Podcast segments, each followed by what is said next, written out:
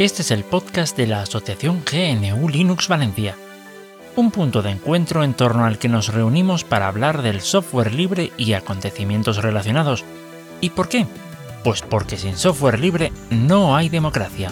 Aquest és el podcast de l'associació New Linux València, un punt de trobada entorn del qual parlem de programari lliure i tot allò relacionat, perquè sense programari lliure no hi ha democràcia.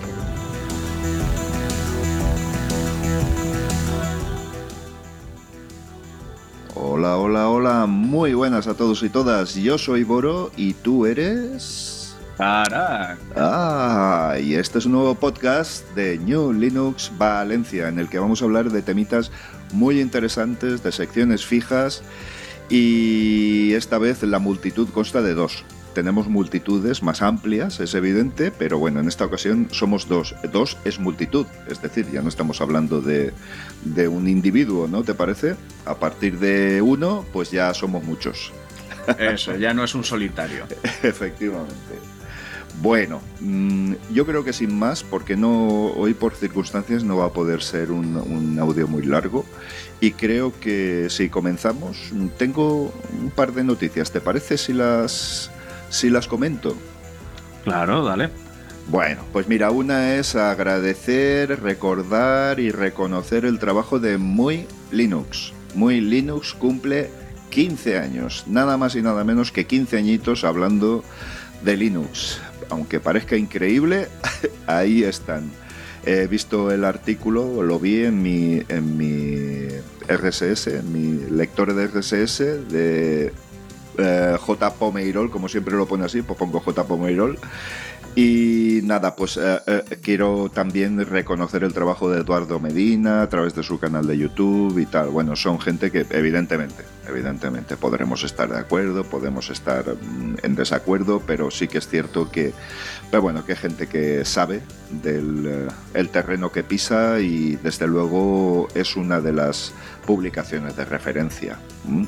Pero fíjate, ha llegado, empezaron, estoy viendo ahora mismo unos logos de, de que tenían en su web, esas webs arcaicas pero muy rápidas, que eso sería un tema también para debatir, en las que- con su logo, con el pingüinito y todo esto, muy, muy chulo.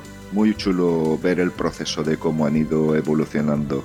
Eh, también, mira, recuerdo, Tarak, a Javi Pastor, que estaba, ahora está en Chataca, ahora está en Chataca, y que, y que uff, ahora eh, empezó, empezó con muy Linux. Ahora mismo, eh, creo que tenía por aquí la cifra, más de 130.000 eh, seguidores a través de los canales de difusión por los que pues difunden eh, eh, todo el contenido de New Linux, que además es diariamente, en fin, que es un trabajo muy importante. Así que nada, enhorabuena, feliz cumpleaños y a cumplir muchos más, ¿no te parece? Por supuesto. eh, dentro, como tú bien has dicho, dentro de las cosas en las que no podamos estar de acuerdo, pues Claro, ayudan mucho a difundir y a traer noticias. efectivamente. Y si te parece, si te parece, antes de que continúes con otra, eh, pues doy una de, de Cali. Adelante. Uh, Cali. Ay, qué bonito. Venga. Sí. Esta nos la trae, pues, lamentada muy Linux y es que Kali Linux eh, va a poner en marcha el desarrollo de una versión, pero de una nueva versión completamente diferente. Esta vez, pues, para lo que popularmente se, cono- en el- se conoce en el mundillo como el equipo azul. ¿Vale? En todo lo que es el tema de InfoSec, eh, se suele jugar con, por así decirlo, con dos equipos cuando se hace un ejercicio. Uno es el encargado de, eh, de asegurar el sistema y otro el de vulnerarlo para, eh, para pues eso, encontrar errores. El equipo rojo es el atacante y el equipo azul es el defensor. Y eso, y a estos últimos es a los que apunta esta, este desarrollo que es Cali Purple. Y bueno, es, eh, es interesante como concepto. Habrá que ver estas herramientas que va a traer como, eh, como qué tal, qué tal funcionan. Y pues, en fin, a, a mí me interesa bastante, porque no soy lo bastante listo como para entender eh, las cosas estas tan complicadas de la criptografía, Así que, pues bueno, el tema de jugar a la defensiva me queda un poco mejor. Muy bien, genial, genial. ¿Cuánto, cuánto tiempo lleva esta, esta distribución en danza? Madre mía, mucho tiempo, ¿eh? Estas son de las veteranas, ¿eh? Cali. Sí, am, A ver, yo en su momento eh, jugueteé un poco e hice de script guide con, eh, con su antecesora, que era Backtrack. Voy a ver un momentito. eh, Sí, sí, sí. Mira, estaba consultándolo yo también, ¿sabes? Porque me, ha- me ha dado la curiosidad. Ah, ah, ah, a ver. Pues, pues tú miras por Cali y yo miro por Backtrack. vale, venga. Así, sin. Sin más dilación, Wikipedia Kali Linux. Venga, Kali Linux, basada en Debian. o- eh, eh, fue fundada y mantenida por Offensive Security Limited. Matty Aaron y Devon Kearns, ambos pertenecientes al equipo de Offensive Security, a partir de la reescritura de Backtrack. ¿eh? Au, ¡Qué maravilla! No sé, no sé qué fechas vienen por aquí. A ver, a ver. Versiones. ah, 13 de marzo de 2013. Aquí la Pues, tenemos. Mira, la última versión de Backtrack se liberó el 13 de agosto de 2012. Ah, Fíjate, hace ya 10 años que, Sí, sí. que, que murió dando a luz a Kali Linux en el proceso. ajá. Pero esto es lo que me ha dejado flipando en colores. Y es que la primera versión estable de Backtrack data de- del 26 de mayo de 2006. ¡Wow! Wow. Wow. Reco- esto es recorrido. Esto es bastante recorrido. Ya sobrevivir tanto tiempo ya, ya es un éxito. Acabe como acabe la aventura. Es que, uff, madre mía. Buah, genial, genial. Bueno, pues si te parece, voy a comentarte un tema que me ha llamado mucho la atención. Sabes que tengo Un muchas momento, un inquietud- momento. Sí, perdón. Cosa curiosa, eh, la página web de backtracklinux.org Sí, .org todavía sigue activa y ahí, Ah. te, y ahí te ponen el, el- en fin, la, la historia un poquito y te explican también que a partir de, de la fecha que mencionamos de 2013, pues ya es Kali Linux. Anda, mira qué bien. Jolín, vaya, vaya, estupendo. Eh, aún tienen la web activa. Uf, le echaré un vistazo, de verdad, merece la pena. Son estas cosas que, que- que te despiertan inquietud, merece la pena. Bueno. Bien, voy a comentarte, sabes que tengo bastante inquietud con cuestiones de sostenibilidad y todo esto. Y, y bueno, pues mira, tenemos un problema. Houston, tenemos un problema. Y es que HP lo ha hecho de nuevo. ¿Ser, unos, Ese- H- o ser unos HDP?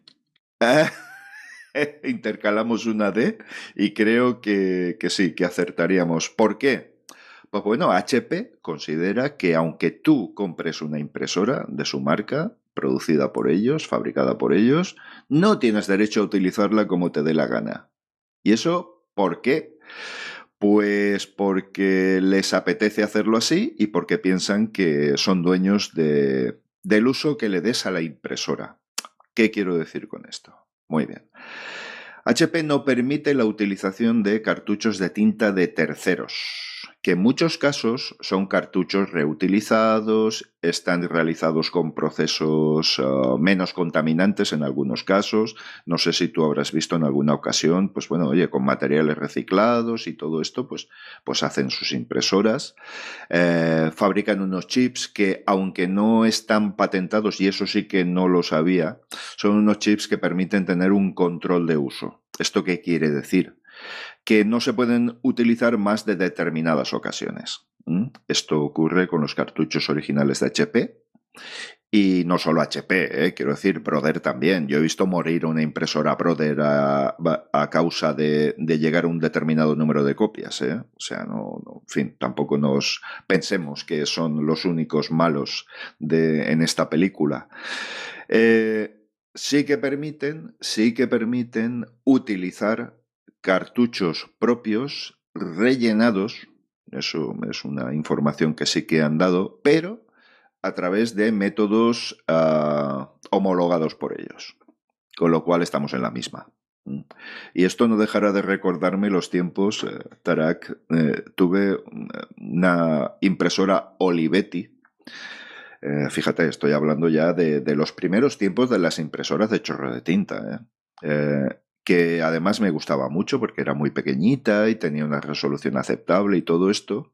Y era una impresora que por entonces costaba 30 euros, solo impresora, no, no centro escáner ni nada parecido. El problema está que el cartucho costaba 35, ¿vale? Con lo cual era el atentado contra la sostenibilidad más grande que pudieras imaginar, porque te obligaba a tirar la impresora o a tener un cuarto lleno de impresoras porque te salía más económico comprar la impresora que ya integraba un cartucho que comprar un cartucho por separado. Unos cracks. Eh, Olivete ya no ha hecho muchas más impresoras, evidentemente. Se ve que el mercado no le premió esas tácticas, ¿vale? Evidentemente. Eh, espera, ¿no les premió ser unos hijos de Satanás? no, no, parece que no. Parece mira, que mira que le tenía cariño a la marca Olivetti por, en fin, las, sí, sí. por, eh, cuestiones nostálgicas, sentimentales. Por cuestiones nostálgicas, es que tenían, eh, tenían ordenadores chulísimos, máquinas Sí, de escribir cierto. electromecánicas, electrónicas. Te- tenían cosas muy chulas, pero con esto uf, se me ha caído un mito. Sí, sí, sí. sí, sí. Bueno, habrá que volver a las impresoras con Daisy Wheel. Y, a, y a un plotter que le, que le enganches unos bolis bigs y haga, y haga los dibujos. Te puede, yo los he conocido, ¿eh? Los he conocido. Los he conocido y, bueno, no con un bolivic, pero vamos que se le podía poner un bolivic. Quiero decir que no había ningún problema. Y eran unas impresoras de la marca, era una marca italiana. Ah, si lo recuerdo. Ya, mira, para el siguiente podcast lo, te daré toda la información, porque era espectacular, funcionaba fantásticamente bien y era una impresorita que tenía un palito mm, con una rosquita que llevaba una brida, con lo cual ponías un bolígrafo y ese palito se movía y te dibujaba sobre el papel, que tenía a continuación, no integrado, a continuación de ella, lo tenía ahí al lado y, escribía como si fuera una manita. Espectacular, un aparato espectacular que funcionaba además muy, muy bien.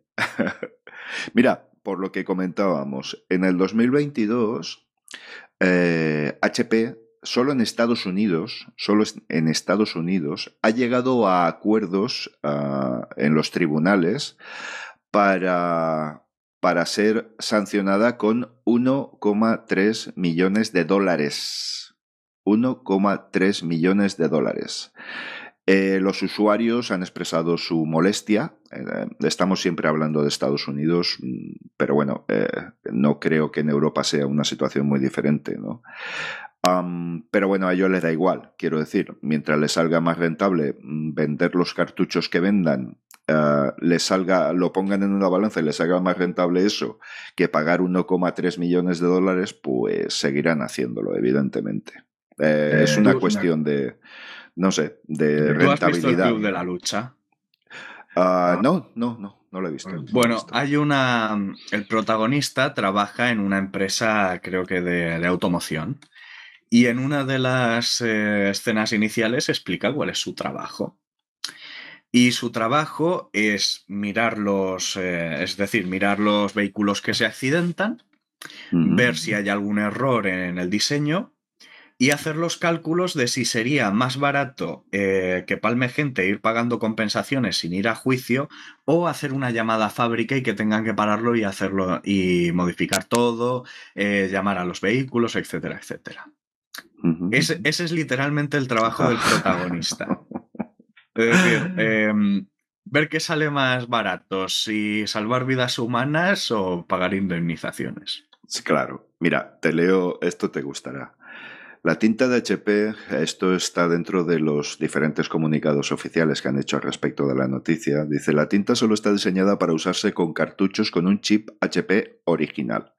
Es posible que los cartuchos que usan un chip que no es de HP no funcionen y los que funcionan hoy en día pueden no funcionar en el futuro. Entonces, ¿estás modificando el firmware de la impresora sin consentimiento del cliente? Uh, no sé, un poquito perturbador. En todo caso, dicen que todas las impresoras están y estarán diseñadas para utilizar cartuchos HP nuevos o reutilizados. Y aquí es cuando pongo que por un tiempo determinado o por una cantidad de usos determinados. Espectacular. Espectacular. Bueno, venga, pues nada, más cositas. ¿Tenías por ahí alguna, alguna sección para lanzarla?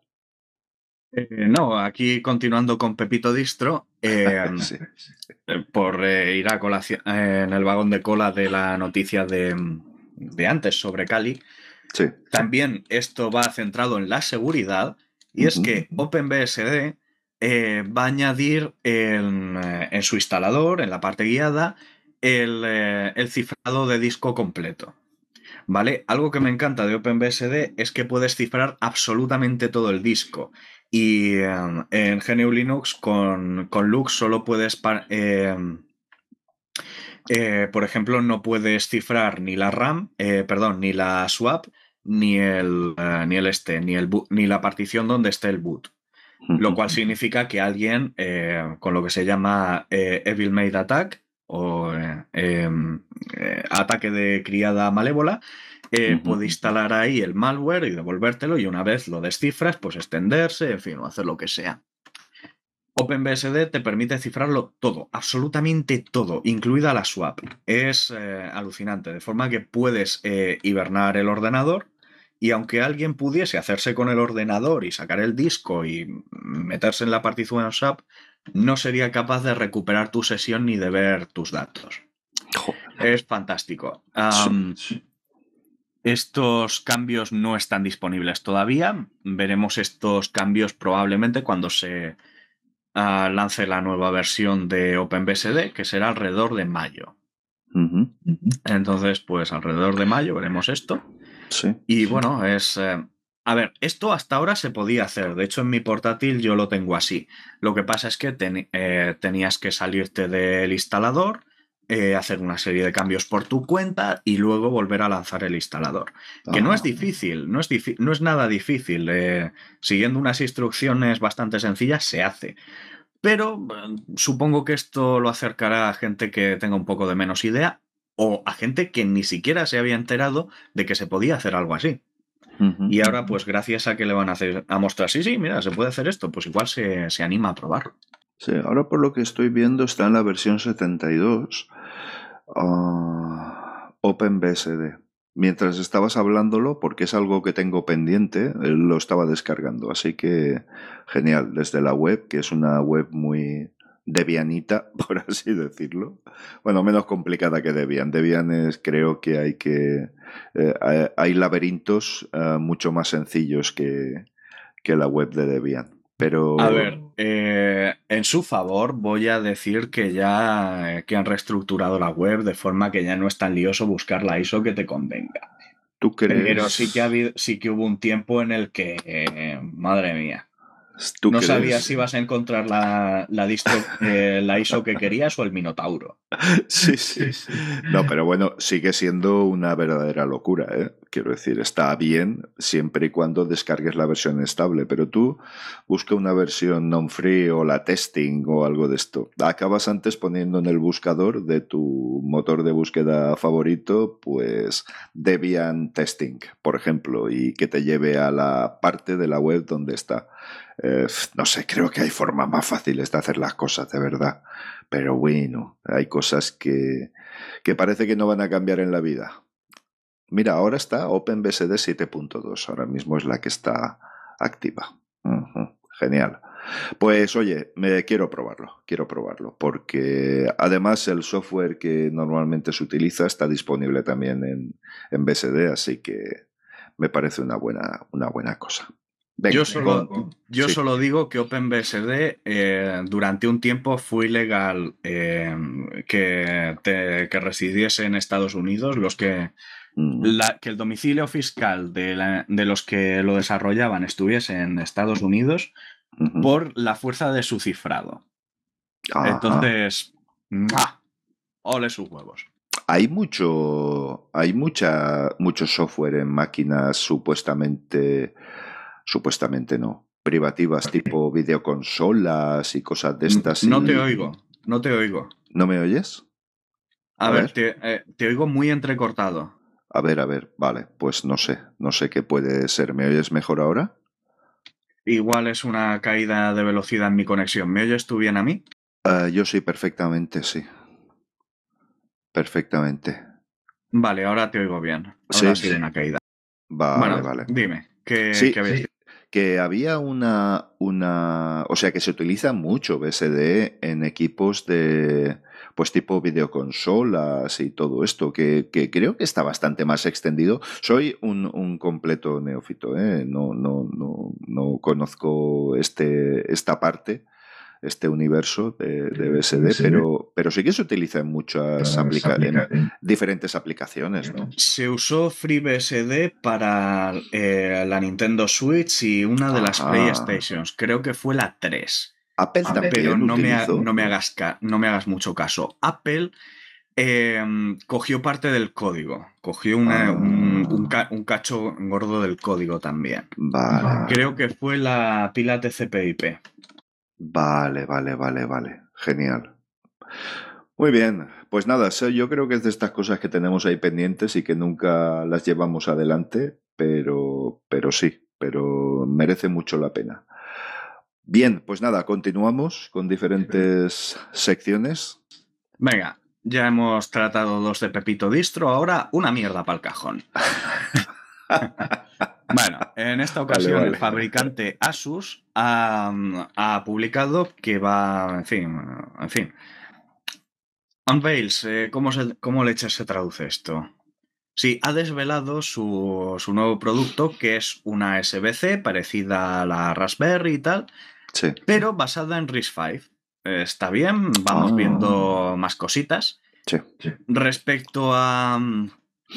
Respecto a las características, pues una, una CPU de un solo core, un gigabyte de, de- de- RAM DDR4 y opcionalmente 16 gigabytes de almacenamiento MMC. Ujú. Honestamente, os digo, esto yo lo siento más una Raspberry que las actuales Raspberries. Una placa sencillita Sí, sí. con la cual hacer eh, tus cacharreos y ya. Entonces, no, no sé cuán, no sé cuál va a ser el, el precio final, pero bueno. Yo creo que, que nos van Oh, a estallar las por cierto, novedades con respecto a RIS 5, pero bueno, sí, sí, perdón, perdón. Eh, esto es algo muy curioso. Tiene dos puertos Ethernet y dos puertos RS232, eh, aunque en Ah. versión pequeñita. Es raro. En fin, Sí, no sé. no, no, no sé. es, eh, la- eh, me parece que mm, si hubiesen quitado uno de los puertos Ethernet y le hubiesen dado un par de USBs, tendría más posibilidades. Hombre, hoy pero por se- hoy quizá. Sí. pero se ve que, que lo tienen más pensado para el Internet de las cosas Sí, o alguna cosa o algo por el estilo. Pero bueno, sí. Ah, ah, es una pena. Sí, te comería. Sí, sí, te comentaba que, con RIS 5 habían unos proyectos de unos teléfonos móviles eh, con unos nuevos eh, procesadores que seguían esa arquitectura, fabricados en Europa, etcétera, etcétera. No, no sé muy bien cómo ha quedado todo esto, pero ante la ausencia de novedades, pues seguramente será bastante. se habrá quedado un poquito aparcado o por lo menos no con el desarrollo que debería. Yo sigo insistiendo en que nos hace falta eh, ir eliminando dependencia, no, no, eh, quiero decir, no eliminarla por completo, porque creo que hay que estar un poquito abiertos a todas las tecnologías, pero no depender tanto de Qualcomm en los dispositivos móviles o de Samsung con sus Exynos o de Tensor de Google o de, o de los, uh, los fabricados por TSMC para Apple, etcétera, etcétera, porque, porque creo que una arquitectura libre como es uh, RIS5 pues tiene mucho sentido al igual que lo tienen los sistemas operativos libres, auditables y tal. Entonces, tú te imaginas tener un teléfono móvil de uso frecuente que todo puede ser auditado en él, lo que hace cada uno de sus componentes. joder, eso mm, me pare... no sé si lo llegaré a ver. Yo ya soy una persona mayor, no como tú que eres insultantemente joven, pero se me hace difícil con el marco legal actual es con el marco legal actual es imposible. Imposible. Porque, de nuevo, el driver para el perdón, el controlador para conectarte a la red, es decir, el controlador del modem, una de las piezas más importantes, eh, por narices tiene que ser privativo. Entonces. Eh, sí, que, es, como estar embarazada, ¿no? Que o estás o no lo estás, pero estar un poco embarazada, pues es complicado, ¿no? Pues esto lo mismo. O es completamente libre, o si no, vas a estar en una situación mm, mm, similar a la que estás actualmente, porque puede ser un coladero de todo tipo de, intrusiones. es, que esa es, que esa pieza en particular. Es, que esa pieza en particular es la puñetera, porque si me dices, no, em, yo qué sé, es el controlador de. De, la cámara esta que tiene 800 gigapíxeles. Eh, en, cada, en cada una de sus cuatro lentes. Bueno. Pero. Sí, sí, está claro, es evidente que es un componente clave. Es evidente. Muy bien, más cositas. ¿Tenemos más cositas por ahí? Pues sí, eh, vamos con el malus maleficor. y es que GNU Octave, eh, Octave, Octave, como leche se pronuncia, que es una alternativa libre a MATLAB, ha lanzado su versión 1.8. Y esta nueva versión pues trae una compatibilidad mejorada con MATLAB, porque si tienes un proyecto en MATLAB y quieres pasarlo a una alternativa libre, pues oye, tiene que estar así. O si quieres tú trabajar con, eh, con Octave y eh, pasárselo a otros que trabajen con MATLAB, pues bueno, eso se agradece. Eh, también está optimizando algunas operaciones para hacerlas más veloces. Eh, eh, creo que leí en el artículo que hasta un 5% más, un 5 veces más veloz en algunos casos. Y mejoras en el apartado gráfico y de usabilidad. Entonces, que tenga una interfaz menos confusa. Se agradece ver que avancen más estas alternativas libres, especialmente para cuestiones de trabajo. Ajá. Genial. Genial. Bueno, ya estamos llegando a esa media horita que habíamos pactado en la charla previa. Muy interesante, por cierto. Me doy prisa, me doy prisa. Vale, el chat conversacional de Facebook ha sido filtrado en 4chan. O lo que se podría, se podría decir que ha sido hecho libre eh, por cojones. Oye, pero ¿cuáles son los sistemas de seguridad de estas grandes multinacionales que se filtra todo en un momento? Yo es que alucino, ¿eh? O, revientan los datos de los usuarios por millones en, un día sí y otro también. De verdad, yo no lo entiendo.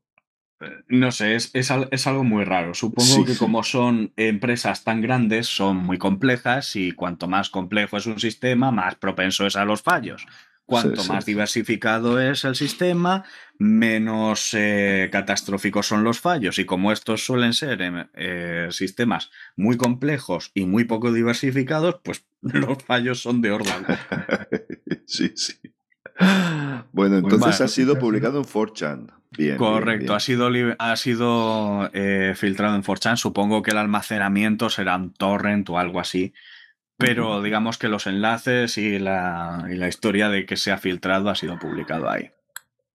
Bueno, eh, seguimos. Em, parece ser que TikTok, eh, que es la venganza china por la guerra del opio contra Occidente, em, eh, ha, pensado que, bueno, que, ya nos ha hecho bastante daño, que, ya, que, ya, es hora de enterrar el hacha de guerra. Y junto con Lenovo está em, ayudando y, eh, digamos que potenciando el desarrollo de Coreboot, que es, una, es, eh, es un proyecto para crear una BIOS del, para ordenadores que sea lo más libre posible. Entonces, pues oye, ahí, ahí está. Es, yo, es que, yo es que me he quedado muy, muy, muy extrañado al leer esto. Es, un poco raro, ¿no? Uf, qué, cosa más rara. y tenemos que fiarnos de TikTok para que haga BIOS para nuestras placas. A ver, como eso, ahí está la parte buena, como es software libre, podemos auditarlo y hacer forks en caso de que veamos que hacen algo sospechoso. Si es así, sí. Pero no sé, me, yo, yo, yo es que me he quedado flipando en, en colores. En fin. Sí, eh, no sé. No sé le, tengo más miedo a TikTok, le tengo más miedo a TikTok que a las cabezas nucleares chinas. Es decir, más peligroso es para Occidente TikTok que todo el ejército chino. La misma poca confianza que se lo hiciera Facebook, ¿eh? Quiero decir que tampoco, en fin, que aquí parece que los malos solo son los de un lado y los otros llevan años haciendo lo que les apetece, ¿eh? Cuidado que, que todo es relativo, todo es relativo. No sé, pero bueno, hombre, me resulta muy sorprendente que una empresa que vive de la comercialización de, de, los, eh, de la información que generan sus usuarios, claramente como Facebook, por ejemplo, su fundamento del negocio, pues hacer una BIOS en una placa base, pues ostras, yo lo dudaría mucho a la hora de implementarlo, por muy software libre que utilicen. Mm, porque tampoco me imagino que luego será todo auditable, pues si utilizan software libre, lo encierran y hacen un Chrome, pues ¿qué quieres que te diga, chico? Al eh, final... Creo que las licencias de, de Coreboot no permiten eso. No lo permiten. Bueno, gracias a Dios está, creo, que, que, creo que tienen copyleft. Vale, vale. Y si no, pues oye, coges y, coges cualquiera de los forks eh, sin, sin, eso. Pero bueno, eh, a ver, yo, yo, yo tras mucho pensarlo y devanarme los sesos, porque esto me parecía muy raro, creo que entiendo por qué. Quiero decir, esta gente quiere reducir la cantidad de fallos, eh, de fallos posibles en, una empresa tan gigantesca. Y una de las formas, pues, es coger y, eh, y, ser capaces de usar una BIOS que sea libre. Y es que recordemos también una cosa, em, la mayoría de las BIOS modernas implementan el puñetero Intel Management Engine o el AMD PSP. Y una parte integral de las eh, BIOS Coreboot es eh, meterle el ME Cleaner y quitar tanto como sea posible de esa basura de Intel. Con, con, AMD es imposible, porque está escrito en el mismo silicio del procesador. Pero con Intel todavía los procesadores de Intel todavía se puede hacer algo y entonces, pues ese es el punto. Em, Ahora mismo no tenemos ninguna opción ah, para poder flashear una BIOS en una placa. No tenemos así ninguna comunidad que se dedique a estas cosas y tal. Eh, eh, ¿A qué te refieres por comunidad? Sí, por ejemplo, ahora coger en mi placa base y tener alguna herramienta que me permita instalar un firmware libre en mi placa Asus, por ejemplo. O por lo eh, menos en lo posible, como bien comentabas antes. A ver, Coreboot y LibreBoot em, eh, eh, permiten eso y te dan las instrucciones de cómo, de cómo instalar esos, esas, esas BIOS libres. Em, pero si lo, a lo que te refieres es una comunidad donde puedas ir y que te lleven de la manita, pues hay gente de la asociación que sí que está interesada. Y ojo, em, estas BIOS libres no funcionan con todos los modelos de placas bases, solo tienen un catálogo soportado. Tú pues mira qué placa base tienes y a ver si hay alguna, eh, si está soportada. Mm, normalmente suele ser hardware un poquito vetusto. Ya. Y ya si quieres ir completamente libre, sin nada de Intel Management Engine, em, más allá de, de procesadores Intel de 2011, imposible. Ah. Eh, y, tampoco con procesadores AMD posteriores a 2016. El mío es 2012, Intel. Bueno, eh, igual es un modelo antiguo, yo que sé. sí, sí, sí, sé, que, sé, que, todos los eh, procesadores de Intel de diseño posterior a 2011 lo traen y que todos los procesadores AMD de, de diseño posterior a 2016 lo traen. Mm, vale. Vale, vale. Genial. Ojo, pues, si pues quitas esas cosas, eh, te quedas sin DRM, así que nada de Netflix o cosas por el estilo. Pero. Ya, ya, ya. Bueno, tampoco es que sea un, drama, pero bueno.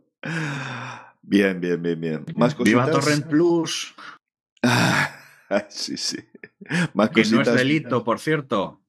El torrent no es delito. Torrent no. En España no es delito. No Por alojas, mucho que te diga la Sky con sus anuncios Ah, de mierda. No, es delito. no alojas nada en un servidor, así que mm, no, no, No, alojas no, la totalidad del producto. Está No, no, el, de- el delito es eh, poner anuncios o, o yo que sé, o, Eso es. o que te paguen por tal. Obtener un Eh, rendimiento por la, por la exacto. convertición. Exacto. Y además descentralizado a través de Torre. Quiero decir que es menos delito aún. Está mucho más atomizado.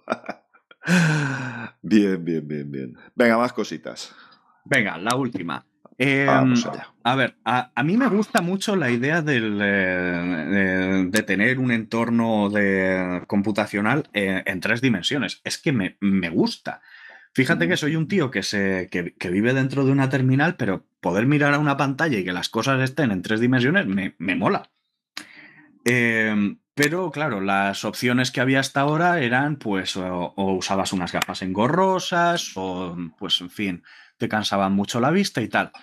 Eh, pues hay un pedazo de hacker que habría que levantarle un monumento que simplemente con, eh, con una webcam que sea capaz de seguir el movimiento de los ojos y haciendo uso de un ingeniosísimo truco óptico, permite que cualquier pantalla pueda convertirse en una pantalla tridimensional.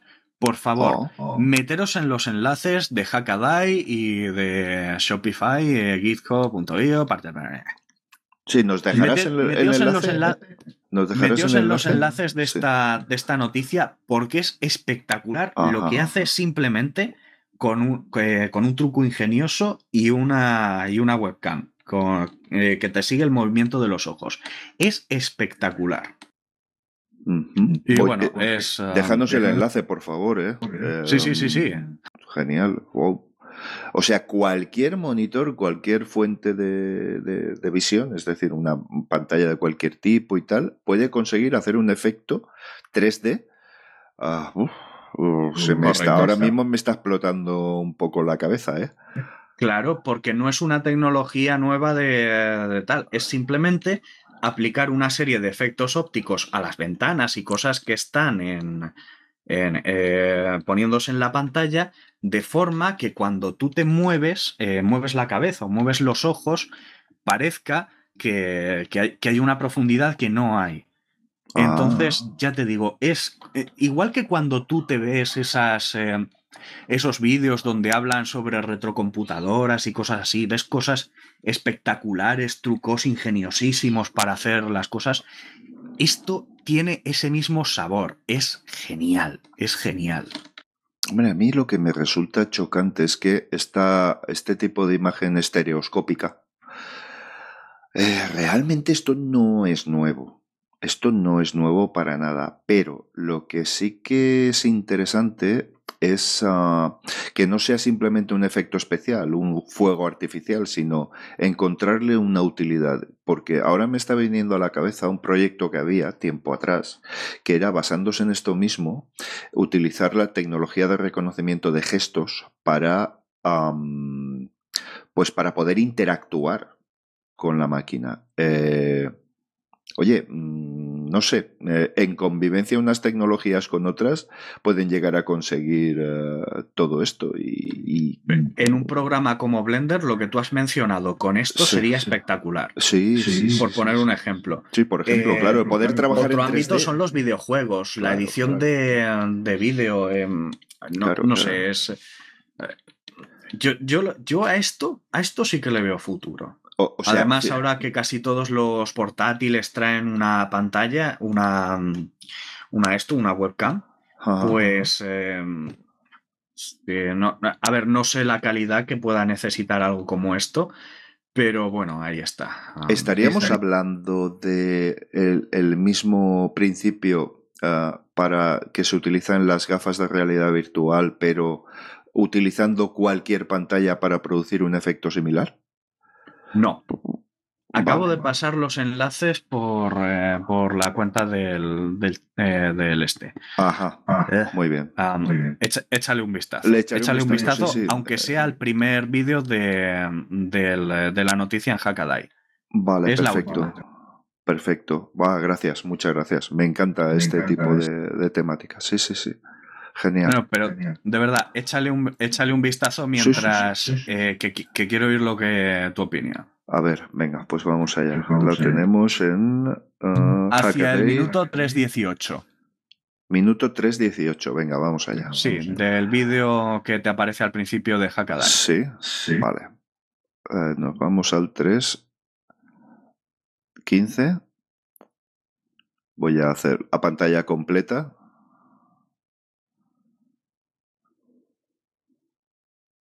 ¡Wow! Eso que estás viendo es puro efecto óptico, no hay nada especial en el televisor. ¡Wow! Me parece increíble, ¿eh? O sea, mira, hay una imagen de un estadio, mira, mira, digo, esto es un podcast. Pero, claro, claro. ¡Wow! Eh, la, la, impresión es como si tu.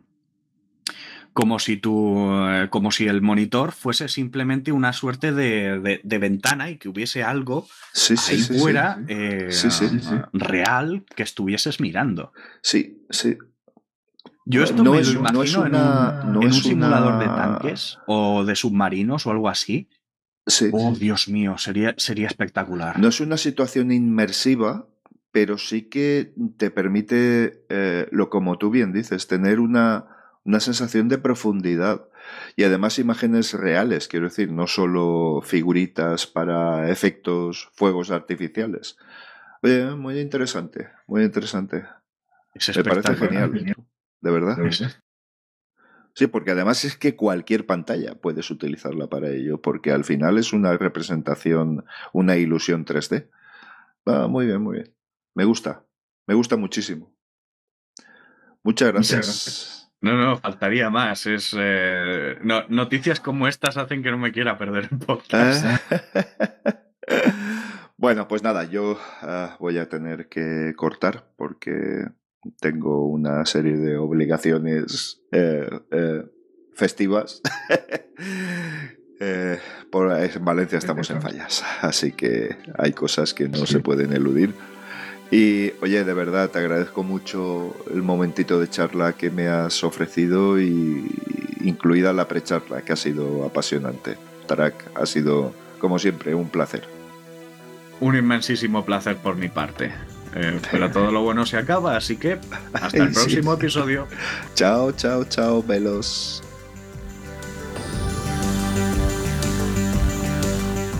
Muchas gracias por tu atenta escucha. Si quieres participar en la tertulia o hacernos llegar algún aporte, puedes ponerte en contacto con la asociación. En gnulinuxvalencia.org barra contactar tienes todas las formas de hacerlo. Te esperamos en el próximo episodio. Hasta entonces! Moltes gràcies per la teua escolta. Si vols participar, pots posar-te en contacte amb nosaltres en gnulinuxvalencia.org barra contactar. T'esperem en el pròxim episodi. Fins pronte!